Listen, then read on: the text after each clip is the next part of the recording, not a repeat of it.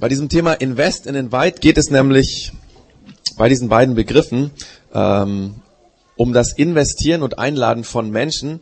Also beim Einladen ist das ja eigentlich klar. Einladen tut man nur Menschen. Aber beim Investieren, da gibt es ja verschiedene Dinge. Man könnte auch in materielle Dinge investieren. In ein tolles Auto, in einen Aktienfonds oder in irgendwelche anderen Dinge. Aber in unserer Themenstaffel, das ist wichtig, geht es um Investieren in Menschen, um Einladen von Menschen. Und wir sind heute eben dabei bei dieser Frage, in wen investierst du dich?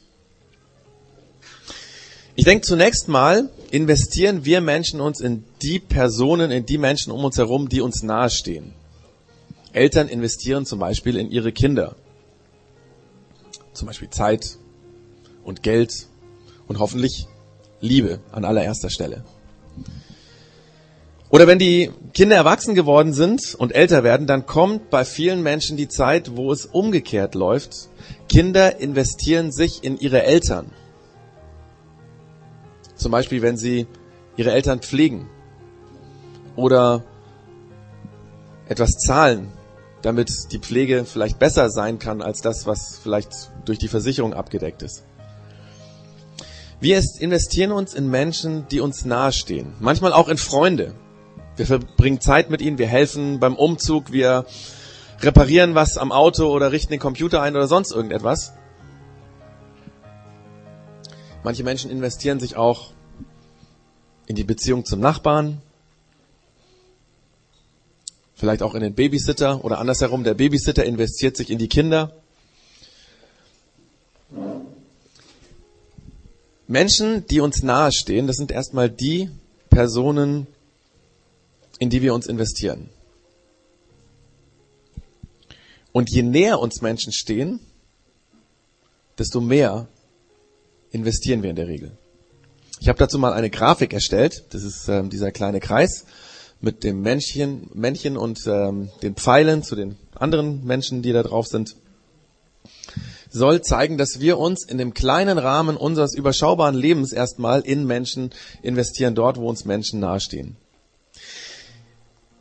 Und weil wir in einer individualistisch geprägten Welt leben, ist dieser Kreis bei uns relativ klein. In anderen Kulturen oder auch früher, vielleicht im Mittelalter, da war dieser Kreis sicherlich sehr viel größer, weil die Menschen in Großfamilien gelebt haben oder in Sippen oder in Stämmen. Und ähm, da war dieser Kreis dann sehr viel größer. Aber bei uns ist es so, dass wir einen relativ überschaubaren Kreis von Menschen haben, in die wir uns zunächst mal investieren. Das liegt an unserer individualistischen Gesellschaft. Und natürlich gibt es nicht nur meine eine Person, die ich mich in Menschen investiere, sondern das machen ja viele. Das machen eigentlich alle Menschen. Deswegen habe ich hier jetzt noch diese anderen Kreise dahin gesetzt. Also jeder für sich hat ein Umfeld, in das er sich investiert, weil es Menschen sind, die einem nahestehen, die einem, was weiß ich, eben von der Familie oder als Nachbarn oder sonst wie einfach sehr nah sind. Jetzt ist es aber auch so, dass ähm, wir nicht nur alle in diesen kleinen Kreisen sozusagen uns investieren, sondern unsere Gesellschaft ist ja so aufgebaut, dass wir durchaus auch außerhalb von unserem Kreis in andere Menschen investieren.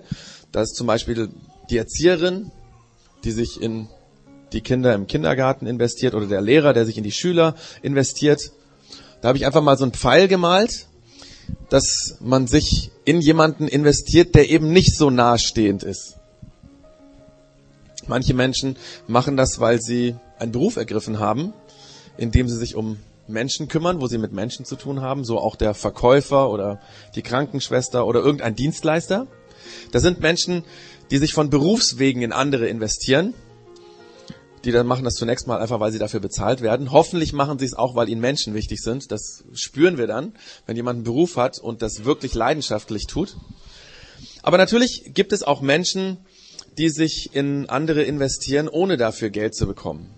Die das ehrenamtlich machen. Menschen, ähm, die sich dafür einsetzen, entscheiden dafür, sich einzusetzen, dass andere es besser haben, dass anderen geholfen wird. Wir hatten vor ein paar Jahren eine Kooperation mit dem Jugendhaus in Lechhausen. Fabrik heißt dieses Jugendhaus. Und dort gibt es, ich weiß nicht ob heute noch, aber damals gab es einen Rentner, der jeden Nachmittag Kinder bei den Hausaufgaben und beim Lernen geholfen hat. Das heißt, dieser Mensch hat sich auf diese Kinder eingelassen um ihnen zu helfen. Und zwar das ehrenamtlich, der hat nichts dafür bekommen. Also Menschen lassen sich auf andere Menschen ein, um zu helfen. Dazu habe ich jetzt einen zweiten Fall gemacht. Investieren bedeutet auch sich einstellen, einlassen auf die Ebene des anderen. Also wenn ich mit Kindern zu tun habe, muss ich kindlich mit ihnen reden, ja, zum Beispiel. Und wir wissen alle, dass unsere Gesellschaft sehr von solchem ehrenamtlichen Engagement profitiert. Unsere Regierung ermutigt dazu, fördert das Ehrenamt, weil wir wissen, niemand hat das Geld, all das zu bezahlen, was Menschen an Guten in andere investieren. Im Grunde genommen könnte man so ein Investment oder so ein Investieren, so ein sich einlassen, auch mit dem Wort gewinnen beschreiben, weil wenn ich mich auf andere einlasse, wenn ich mich investiere, muss ich sie gewinnen. Also dieser Rentner in Lechhausen, der kann nur dann den Kindern wirklich helfen, wenn die spüren, der ist ganz für uns. Der macht das nicht einfach so, sondern der ist wirklich für uns, der will uns helfen. Oder ein Trainer in einem Sportverein muss die Mannschaft für sich gewinnen, damit er wirklich sie voranbringen kann. Und das ist in der letzten Woche passiert, dass der Jürgen Klopp gemeint hat, er kann sie nicht mehr so dahin führen, wo sie Bestleitung bringen. Deswegen, also er hat sie nicht mehr so gewonnen. Deswegen hat er gesagt, er muss aufhören und es gibt jemand anders wahrscheinlich, der es besser kann. Also Menschen, auch die ehrenamtlich sich zum Beispiel in alte Menschen im Altenheim investieren, die sie besuchen, ja. Das wird nur ein gutes Miteinander. Diese älteren Personen werden sich dann auf diese Person freuen, wenn sie merken, der ist für mich, wenn Vertrauen gewachsen ist, wenn dieser Mensch, der hilft, diese alte Person gewonnen hat. Das ist in vielen anderen Bereichen auch so, was weiß ich, wenn ich auf der Arbeit merke, da geht es einem Kollegen nicht gut und ich möchte ihm helfen, dann werde ich ihm nur helfen können, wenn ja, wenn man auf einer Wellenlänge ist, wenn man Vertrauen zueinander hat. Es geht also darum, sich in Menschen zu investieren, sich auf Menschen einzulassen, Menschen zu gewinnen. Unsere Gesellschaft lebt davon. Wir wären eine sehr arme Gesellschaft, wenn wir uns gemeinsam nicht hätten und wenn es diese Dinge nicht geben würde. Und deswegen tun das nicht nur, tut das nicht nur einer. Ich habe also quasi die Grafik erweitert. Viele Menschen investieren sich aus ihrem kleinen Kreis heraus in andere Menschen. Das ist jetzt einfach nur eine äh, Grafik. Ihr wisst, was ich damit meine.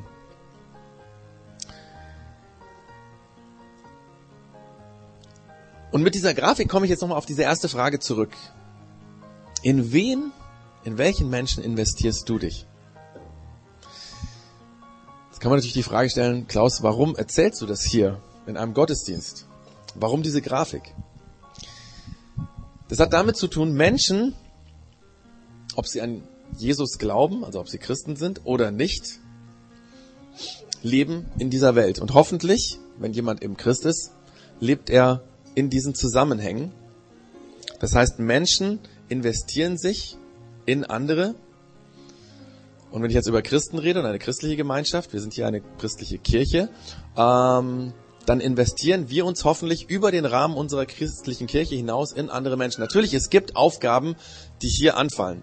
Ähm, was weiß ich, die Mitarbeiter, die sich in die Kinder investieren. Das passiert hier in unserer Kirche. Aber hoffentlich ist das nicht nur eine Subkultur, in der wir bleiben, sondern geht es darüber hinaus.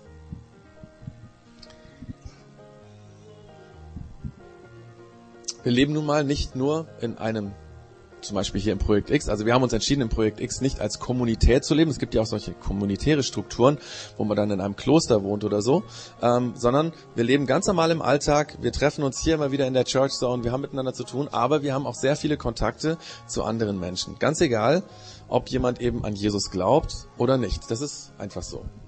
Und in diesem Zusammenhang schauen wir uns jetzt ein paar Zeilen an, die in der Bibel vorkommen, die der Paulus an die Christen in Korinth im alten Griechenland geschrieben hat. Weil da geht es genau um dieses Bild sozusagen, damit wir das, was er schreibt, besser verstehen können. Deswegen habe ich das quasi mal so ähm, skizziert. Und ähm, den Text wie immer kann man gerne mitlesen. Der Paulus schreibt, ich bin also frei und keinem Menschen gegenüber zu irgendetwas verpflichtet.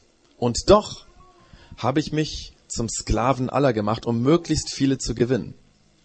Wenn ich mit Juden zu tun habe, verhalte ich mich wie ein Jude, um die Juden zu gewinnen. Wenn ich mit denen zu tun habe, die dem Gesetz des Mose unterstehen, verhalte ich mich so, als wäre ich ebenfalls dem Gesetz des Mose unterstellt, obwohl das nicht mehr der Fall ist. denn ich möchte auch diese Menschen gewinnen. Wenn ich mit denen zu tun habe, die das Gesetz des Mose nicht kennen, verhalte ich mich so, als würde ich es ebenfalls nicht kennen. Denn auch sie möchte ich gewinnen. Das bedeutet allerdings nicht, dass mein Leben mit Gott nicht doch einem Gesetz untersteht. Ich bin ja an das Gesetz gebunden, das Christus uns gegeben hat. Und wenn ich mit Menschen zu tun habe, deren Gewissen empfindlich ist, verzichte ich auf meine Freizeit, äh, Freiheit, weil ich auch diese Menschen gewinnen möchte. In jedem einzelnen Fall nehme ich jede nur erdenkliche Rücksicht auf die, mit denen ich gerade zu tun habe, um jedes Mal wenigstens einige zu retten. Das alles tue ich wegen des Evangeliums, denn ich möchte an dem Segen teilhaben, den diese Botschaft bringt. Soweit mal dieser Text und wie gesagt, diese Grafik legen Sie jetzt nochmal auf als Hilfe, um diesen Text zu verschieben. Der Paulus schreibt, dass er auch in so einem Beziehungsnetzwerk gelebt hat. Er investiert sich in Menschen und er schreibt, ähm, dass es ihm unendlich wichtig ist, sich auf diese Menschen, auf jeden Einzelnen einzulassen. Er sagt das mit einem ganz drastischen Bild, auch für damals krassen Bild. Er sagt, ich habe mich zum Sklaven gemacht. Für jeden. Also so sehr ist ihm das wichtig. Und dann schreibt er, wie er diese Beziehungen lebt. Zum Beispiel, wenn er mit jemandem zu tun hat, der Jude ist oder ein religiöser Mensch ist, ähm, für den das Gesetz, das Alte Testament wichtig ist. Dann hat der Paulus geschrieben, dass er sich im Umgang mit diesen Menschen so verhält, wie es dem jüdischen Glauben entspricht. Also er geht ganz auf diesen Menschen ein. Auch wenn er zu Menschen, die das jüdische Gesetz nicht kennen, weil sie nicht Juden sind, weil sie vielleicht eine ganz andere Religion hatten damals, also zum Beispiel Römer im Römischen Reich, die römische oder griechische Gottheiten verehrt haben, oder auch Atheisten gab es damals. Äh, ihr kennt die griechischen Philosophen. Es gab damals schon Menschen, die quasi ihr Leben mehr nach diesen philosophischen Gedankengängen ausgerichtet haben, als dass sie religiös waren. Und der Paulus sagt, solche Menschen, wenn ich mit denen zu tun habe, dann verhalte ich mich so, dass sie mich verstehen, ganz so wie sie sind aber auch zu Menschen mit einem empfindlichen Gewissen. Wir würden vielleicht sagen, Menschen, die ein bisschen merkwürdig sind, die komisch rüberkommen, die kleinkaricht sind, die übersensibel sind. Auch in diese Menschen hat sich der Paulus hineingedacht. Er hat sich auf ihre Ebene begeben. Er sagt, ich verlasse meine Freiheit, damit ich diese Menschen gewinne. Ich versuche auf Augenhöhe mit ihnen zu sein. Ich glaube, heute in unserer Gesellschaft hätte der Paulus bestimmt noch ganz andere Beispiele gebraucht. Vielleicht hätte er geschrieben, wenn ich mit Kindern zu tun habe, wenn ich mit Eltern zu tun habe, mit Studenten, mit Handwerkern, mit Nachbarn, mit Lehrern, mit Muslimen, mit Homosexuellen, mit Grünen, mit was weiß ich was. Mit den Menschen, mit denen ich zu tun habe. All diesen Menschen hat Paulus versucht, ganz nah zu sein, sie zu verstehen, sich so zu verhalten, dass es ihrem Verhaltenskodex entspricht auf Augenhöhe mit ihnen zu kommunizieren. Und alles das tut Paulus. Er investiert sich voll und ganz, um sie zu gewinnen.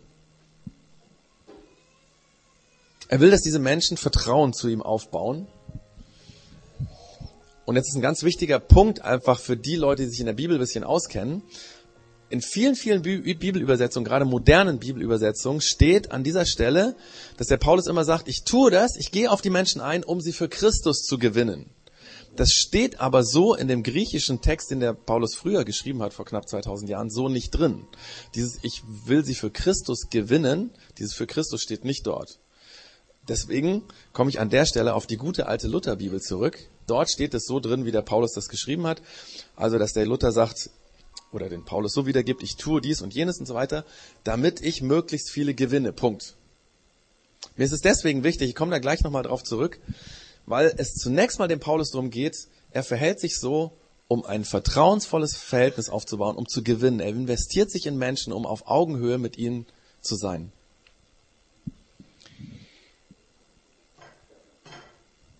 Und an der Stelle wieder die Frage von vorher, die hole ich jetzt nochmal zurück. Wie ist es bei uns? Investieren wir uns so in Menschen, mit denen wir zu tun haben? Investieren wir uns so, wie der Paulus sich investiert hat? Leider ist es ja so, dass sich Christen an der Stelle oft schwer tun. Der Präsident äh, Obama hat bei seinem Ostergebetsfrühstück, was jedes Jahr im Weißen Haus stattfindet, Folgendes gesagt. Er hat gesagt, und zwar zu den Vertretern der christlichen Kirchen, warum sind Christen nur so lieblos? Das hat er ganz ernst gemeint. Oder der Vorsitzende der Evangelischen Allianz, Deutschen Evangelischen Allianz, äh, zu der wir als Projekt X auch gehören. Also es gibt verschiedene Kirchengemeinden in äh, Augsburg, auch in Bayern, in Deutschland, ähm, die zu dieser Evangelischen Allianz gehören. Der Vorsitzende von denen, äh, von dieser Evangelischen Allianz hat letzte Woche gesagt, evangelikale Christen haben oft ein Toleranzproblem.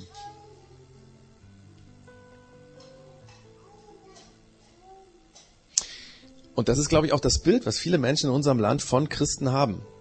Letzte Woche saß ich mit vier Coworkern zusammen. Das sind die Leute, mit denen ich in den letzten äh, Jahren zusammen gearbeitet habe, in einem Großraumbüro. Ähm, da hatte ich einen Schreibtisch und wir sind gerade dabei, äh, ein neues Büro zu suchen. Äh, wir saßen im Vapiano zusammen und haben ein bisschen so geredet und irgendwie kamen wir auf das Thema Homosexualität. Und dann, die wissen alle, dass ich Pastor bin, haben mich alle angeschaut, als wenn ich irgendwie ein Problem mit Menschen hätte, die homosexuell empfinden und die vielleicht schwul oder lesbisch leben. Ich habe mir gedacht, wie kommen die auf den Gedanken? Ganz einfach. Weil Christen oft das so leben und weil Menschen dieses Bild von Christen im Kopf haben, dass sie vielleicht komisch, merkwürdig, distanzierend, ablehnend über homosexuelle Menschen denken. Wenn wir alle so leben würden, wie der Paulus das geschrieben hat, dann gäbe es vermutlich ein viel positiveres Bild von Christen in unserem Land. Natürlich meint das nicht, dass der Paulus völlig profillos gelebt hätte, so nach dem Motto, er hat es allen recht gemacht und er hat sozusagen seine Meinung immer, oder er hatte eigentlich gar keine eigene Meinung. Das ist ja eigentlich nicht gemeint. Das steht in Klammern in dem Text und ähm, ich habe das quasi nochmal ähm, so rausgezoomt. Der nächste Vers müsste, müsste kommen. Den lese ich mal bevor, dass der, dass der Paulus sagt, das bedeutet allerdings nicht, also wenn er so lebt, das bedeutet allerdings nicht, dass mein Leben mit Gott nicht doch einem Gesetz untersteht. Ich bin ja an das Gesetz gebunden, das Christus uns gegeben hat. Und mit Christus ist Jesus gemeint. Der Paulus hatte eine ganz klare Ethik. Er hat sich im Umgang mit Menschen an dem orientiert, was Jesus gesagt hat. Aber eben so, dass die Menschen ihm verstanden haben, dass er auf derselben Ebene mit den Menschen geredet hat und gelebt hat. Der Paulus hat alles getan, um Menschen zu gewinnen. Die Frage stellt sich noch, warum war es denn dem Paulus so wichtig, alle Menschen zu gewinnen? Und dazu schreibt der Paulus, und das habe ich jetzt auch nochmal rausgeholt aus dem Text, das Zitat, der schreibt, in jedem einzelnen Fall nehme ich jede nur erdenkliche Rücksicht auf die, mit denen ich gerade zu tun habe. Und jetzt kommt's um jedes Mal wenigstens einige zu retten. Also er wollte wenigstens einige retten. Die Frage ist natürlich, was meint er damit? Und ist das nicht so was ähnliches wie gewinnen? Also er hat ja vorher mal geschrieben, ähm, er will die Menschen gewinnen, das schreibt er ständig. Und jetzt sagt er plötzlich, ich tue das alles, weil ich will Menschen retten. Mir ist es ganz wichtig, diesen Unterschied zwischen gewinnen und retten, und den werde ich jetzt mal erklären, weil diese Worte sind weder in unserer deutschen Sprache noch damals in der griechischen Sprache irgendwie vielleicht ein bisschen ähnlich, aber sie haben eine andere Bedeutung. Also, Menschen zu gewinnen. Der Paulus meint damit Folgendes. Er meint damit eine gute Beziehung aufbauen, Vertrauen aufbauen zu Menschen. So mit ihnen umgehen, dass sie für mich sind. Ja? Dass wir eine gute Beziehung haben. Das meint er mit Gewinn. Und mit dem Wort retten, da meint er was anderes, das kommt jetzt gleich. Ähm, vielleicht noch einen Einschub, das sehe ich hier gerade in meinen Notizen. Und zwar, an einer anderen Stelle hat der Paulus mal Folgendes geschrieben zu diesem Gewinnen. Da hat er nämlich geschrieben, wenn es möglich ist, und soweit es an euch liegt, lebt mit allen Menschen im Frieden. Das meint er. Wenn es möglich ist, dass ihr, wenn es an euch liegt, lebt mit allen Menschen in Frieden. Das meint er mit Gewinnen. Und jetzt kommen wir zu dem Wort retten. Retten bedeutet beim Paulus, und das hat mit der griechischen Sprache zu tun, helfen, heilen, vom Tod retten, aus schwierigen Situationen retten, von einem Leben ohne Glauben und ohne Gott gerettet werden, befreit werden. Beim Retten geht es um das Zentrum des christlichen Glaubens. Wir haben das an Karfreitag gehabt, wir haben darüber nachgedacht, Jesus ist gestorben an einem Kreuz, um uns unsere Schuld zu vergeben. Um uns zu verändern in unserem Lebensstil von einem destruktiven Lebensstil zu einem konstruktiven Lebensstil. Das heißt, retten ist das, wozu Jesus eigentlich auf diese Welt gekommen ist. Christen glauben an einen Gott, der auf diese Welt gekommen ist, um Menschen zu helfen, zu heilen, vom Tod zu retten, aus einer schwierigen Situation zu retten und vor allen Dingen aus einem Leben zu retten, wo sie mit Gott nichts zu tun haben und wo sie vielleicht an Gott nicht glauben können. Und jetzt kommen wir zu dem Paulus zurück. Er will Menschen gewinnen, eine gute, vertrauensvolle Beziehung aufbauen, damit er diese Menschen mit Jesus, mit dem Retter, in Verbindung bringt. Ich habe das mal bei der Folie so dargestellt, dass ich quasi hinter dieses Bild groß retten geschrieben habe. Hinter diese Grafik. Also, Paulus investiert sich, um Menschen zu gewinnen. Er lässt sich ganz auf sie ein. Erstmal, um eine gute Beziehung zu haben. Und das Ziel, das letztendliche Ziel, das der Paulus hat, er möchte Menschen in Kontakt bringen mit seinem Glauben oder mit Jesus der rettet. Jetzt könnte man natürlich an dem Punkt sagen, naja, das ist ja eigentlich ein bisschen, bisschen schwierig. Der Paulus braucht ja das quasi als Mittel zum Zweck sozusagen. Also er baut gute Beziehungen auf als Mittel zum Zweck. Eigentlich will er sie ja sozusagen für seinen Glauben gewinnen. Und ich glaube, wenn wir es so verstehen, dann verstehen wir diesen Text falsch. Deswegen betont der Paulus so oft, ich will gewinnen, ich will gewinnen, ich will gewinnen. Weil ihm gewinnen, diese gute Beziehung zu Menschen als erstes ganz wichtig ist. Sein großes Ziel, für die, dass er so und so immer lebt, ist, dass er Menschen seinen Glauben vermitteln will. Ob sie das verstehen oder nicht, dadurch wird sich das Gewinnen und das Investieren nicht verändern. Was ich damit sagen will, der Paulus hat nicht die Beziehung zu Menschen abgebrochen, wenn sie gesagt haben, pass mal auf, Paulus, mit deinem Glauben ist ja ganz nett, aber für mich ist das nichts. Sondern für ihn war klar, ich investiere mich in Menschen, weil ich will eine gute Beziehung zu ihm haben. Weil er wusste, nur wenn ich eine gute Beziehung habe, die echt ist, wo mir die Menschen wirklich wichtig sind, auch dann kann ich, also nur dann kann ich meinen Glauben vermitteln. Anders wird es überhaupt nicht gehen.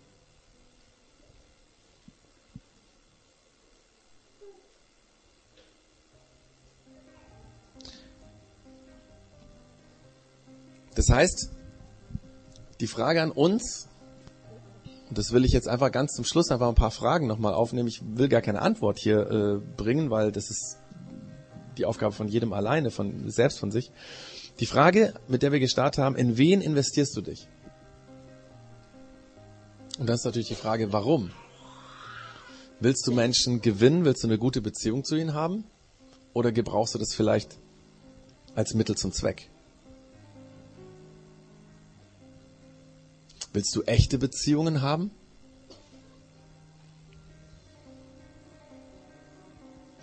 Und dann die Frage, was ist dein allumfassendes Lebensthema, das hinter all dem steht, was du tust? Ist dieses Lebensthema wie beim Paulus das Retten, zum Glauben einladen, weil dir der Glaube so wichtig ist?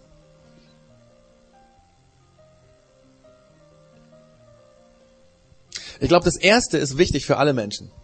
Wenn wir das nicht haben, dass Menschen sich in andere investieren, wird unsere Gesellschaft verarmen und kaputt gehen. Und wir haben das in der Geschichte immer wieder gehabt, dass es Strukturen in Gesellschaften gab, die das quasi kaputt gemacht haben. Wir brauchen eine Gesellschaft, wo wir uns in Menschen investieren. Und zwar echt investieren, weil die Menschen uns wichtig sind. Und das ist eine Frage an jeden von uns, egal ob man an Gott glaubt oder nicht. Wo investieren wir uns, weil die Menschen uns wichtig sind? Und da müssen wir dranbleiben. Und für jeden, der wie Paulus an Jesus glaubt, dem das wichtig ist, ist letztendlich die Frage, ich muss solche Beziehungen leben, sonst kann ich meinen Glauben nicht vermitteln. Menschen werden meinen Glauben nicht verstehen, wenn ich keine Beziehung zu ihnen habe. Deswegen geht sozusagen das untere ohne das obere nicht. Das hat der Paulus begriffen und das ist das, was er hier schreibt. Und da mache ich jedem von uns Mut, der, dem der Glaube wichtig ist, der an Jesus glaubt, wie der Paulus zu sagen, ich möchte für die Menschen, mit denen ich zu tun habe, so werden, wie sie sind, um sie zu gewinnen, um zu investieren, um Vertrauen aufzubauen. Das ist unglaublich wichtig. Davon lebt unsere Welt. Das wird unsere Gesellschaft bereichern, unseren Ort bereichern, da wo wir leben, die Schule, auf der Uni. Das wird uns bereichern. Und wenn ich solche Beziehungen lebe, dann habe ich die Chance, dass Menschen irgendwann ja, dass ich ihnen den Glauben vermitteln kann. Also ich spiele zum Beispiel in einer Band, die äh, vier anderen, die haben mit Glaube und Kirche nicht so viel zu tun, zumindest nicht so viel wie ich. Und natürlich reden wir da immer wieder mal über den Glauben. Aber die würden mir das nicht abnehmen, wenn sie mich nicht kennen würden, ähm, dass ich ganz normale Beziehungen zu ihnen lebe, dass es mir eigentlich darum geht, Musik in dieser Band zu machen und dass ich nicht diese Band missbrauche sozusagen, um irgendwelche Leute vom Glauben zuzulabern. Versteht ihr, was ich meine? Das heißt, ich lebe ganz normale Beziehungen zu diesen Jungs und wir verstehen uns gut. Und natürlich kommt da immer wieder mal auch, hat mit meinem Beruf natürlich auch zu tun, aber irgendwie das Thema auf Glaube, keine Ahnung, ist jemand gestorben und dann redet man drüber, über Sinn des Lebens und solche Dinge. Und dann mache ich einfach jedem Mut, der an Jesus glaubt, Beziehung zu leben in unserer Welt, darum geht's, das hat der Paulus auch getan. Und dann natürlich wird uns das helfen, unseren Glauben zu vermitteln. Und wenn jemand es interessant findet, sagt, hey, das brauche ich auch, da möchte ich mehr wissen. Wenn ich die Beziehung habe, dann kann ich drüber reden und dann wird der auch mehr verstehen, was ich meine. Wir haben ja in dem Projekt X diese Home Zones, das sind quasi jede zweite Woche oder immer die Woche nach der Church Zone quasi die kleinen Gottesdienste zu Hause. Ähm, die Leute, die da drin sind, denen mache ich Mut, über dieses Thema zu reden, weil das gar nicht so einfach ist. Ähm, wie lebt man gute Beziehungen? Wie gewinnt man Menschen? Wie kann man Vertrauen aufbauen? Und auf der anderen Seite, wie kann man auch so über seinen Glauben reden, dass es Menschen interessant finden, dass es nicht zupredigt oder so? Wir werden uns auch mit dem Thema in den nächsten Wochen weiter beschäftigen. Dann geht es mehr um das Thema Invite. Ähm, hat aber mit Invest zu tun, weil ich kann niemanden einladen, in den ich nicht investiere, den ich nicht gewonnen habe. So viel heute zu dem Thema. Und wir schließen es ab mit einem Lied, das der Matze für uns singt. Und ich werde mal versuchen, ihn zu begleiten. Und jeder einfach zum Zuhören, zum Genießen und ähm, jeder kann dabei auch nochmal das Thema ein bisschen Revue passieren lassen.